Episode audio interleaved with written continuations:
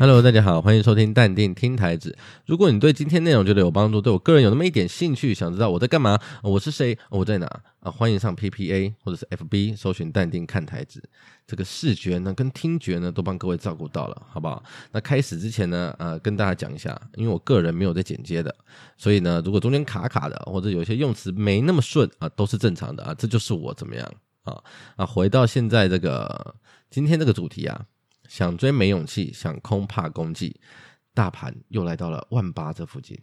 那想这个不到多久，也不到一个月吧，十一月中吧，十一月中下，然后到十一月底才来了一个这个季测的回季线的回撤啊。那了不起，就差不多四点六七趴吧，连五趴都不到啊。那如果这样的回撤就让你觉得有点不舒服，甚至吃不下饭，晚上睡不好，做噩梦。然后挂急诊哦，我觉得真的要好好的审视一下自己在投资啊、交易这部分是不是有哪些地方是应该要做出一些调整的。对，毕竟去年可是三十趴，三十趴，各位这不开玩笑啊！这三十趴现在再来一次，我跟你讲，你每天这个新闻报纸打开啊，我跟你讲都是社会新闻啊，不骗你啊！这个万八三十趴，大家自己算一下，这个不是开玩笑的。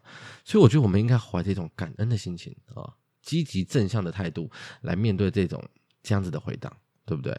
一方面呢，啊，有更便宜的股票，是不是？然后再来就是，它可以帮助你做一些调整。那真的三十趴来的时候，你才不会手忙脚乱嘛，对不对？啊，乱砍乱砍，全部砍掉啊！一砍砍在最低点，是不是？那就那就真的是很可惜，很可惜。那再回到现在，万八附近。那很多人可能会想说，很多投资好朋友或者是交易好伙伴，现在都会遇到一些问题。那我要不要买啊？嗯，感觉现在空的胜率又蛮高的，可是要你空呢，你又毛毛的。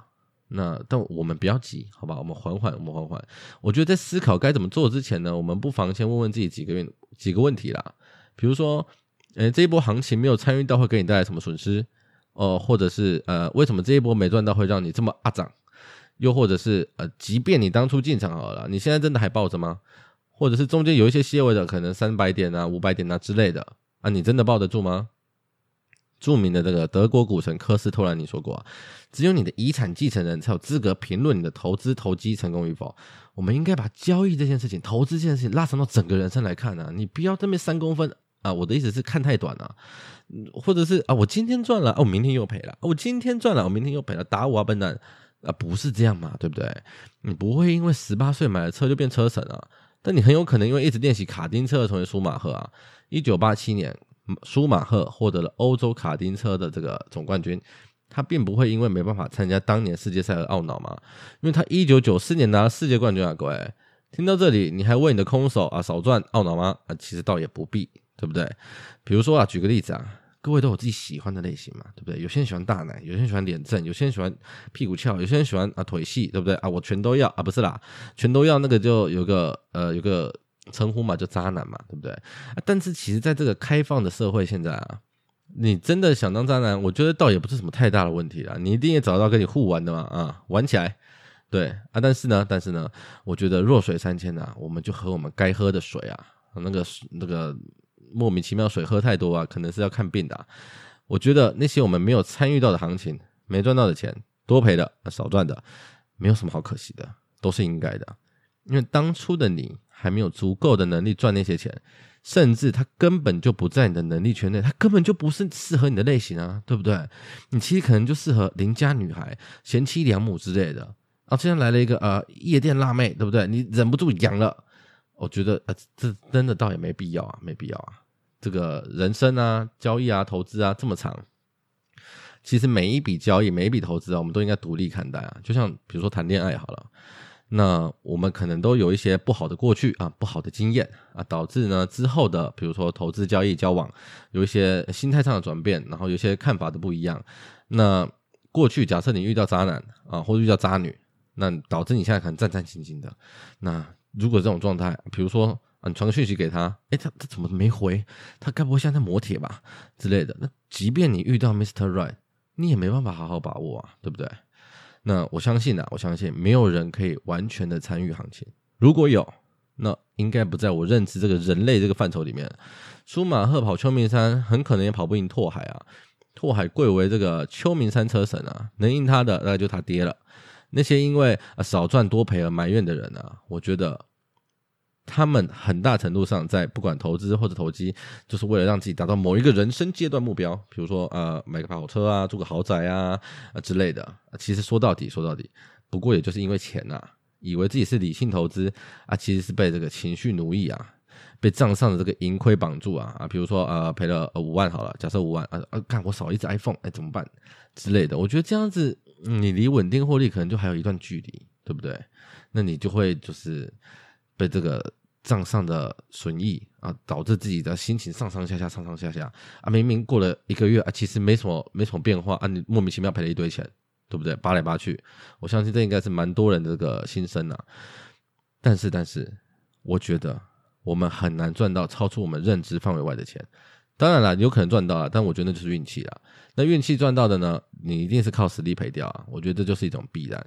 我们赚的每一分钱呢，都是对这个世界的认知变现啊。我们亏的钱呢，也是因为对这个世界的认知不足啊。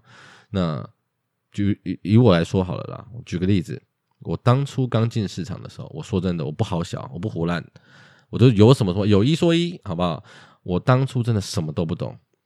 我只看得懂啊，这个股票叫什么名字啊？这个股票代号啊，股价啊，比如说二三三零台积电一百五十块啊，其他什么都看不懂啊，什么我连 K 棒都看不懂，看什么开低收高看不懂啊，均线什么二十 NA 是什么意思我也看不懂，更不用说什么财报啊、筹码啊什么的，完全看不懂。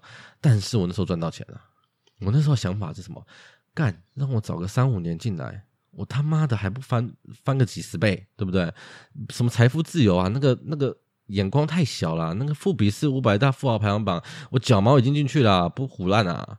我当时的想法就是这样，直到那个业力引爆，我把赚到的钱几乎赔光。那本金呢，其实也是七零八落了，也剩没多少了啦。那那时候我才发现，看我就是个运气仔，真的是个运气仔啊！那其实啊，我觉得这个这种情况其实很常见啊。那也有很多那种大乐大乐透的得主。后来呢，下场其实也差不多，在金融市场里面呢，也不乏那种短时间致富啊，翻个五十倍啊，赚个几亿啊，这种例子我看相信各位看了很多啊。我觉得就是这些情况呢，都有个共同点，就是我们都很 很集中的把注意力放在这个金钱上面，这个获利上面。但现实其实是这样，就当你的才华还撑不起你的野心的时候，我觉得。我们就应该静下心来，好好的学习，好好的调整，最扎实的前进，才能到那个应许之地啊，对不对？如果你想硬起来啊，去买药吃啊，啊，不是啊，不是，不是，就是我觉得交易的本质呢，其实是观察，投资的本质其实是观察，然后我们应该是要训练，当我们看得懂的时候，才进行投资，才进行交易的能力啊，不是什么看到就做啊，想做就做啊，做到出水啊，我我的我的意思是，就是可能会流眼泪，好不好？对，那未来你我都还有。该赔的要赔的钱，那也有我们能赚的该赚的钱，没关系，这条路可能没这么顺利，但是没关系啊，我在这边陪着各位一起走下去，好不好？未来每周五晚上十点，我们再见，拜拜。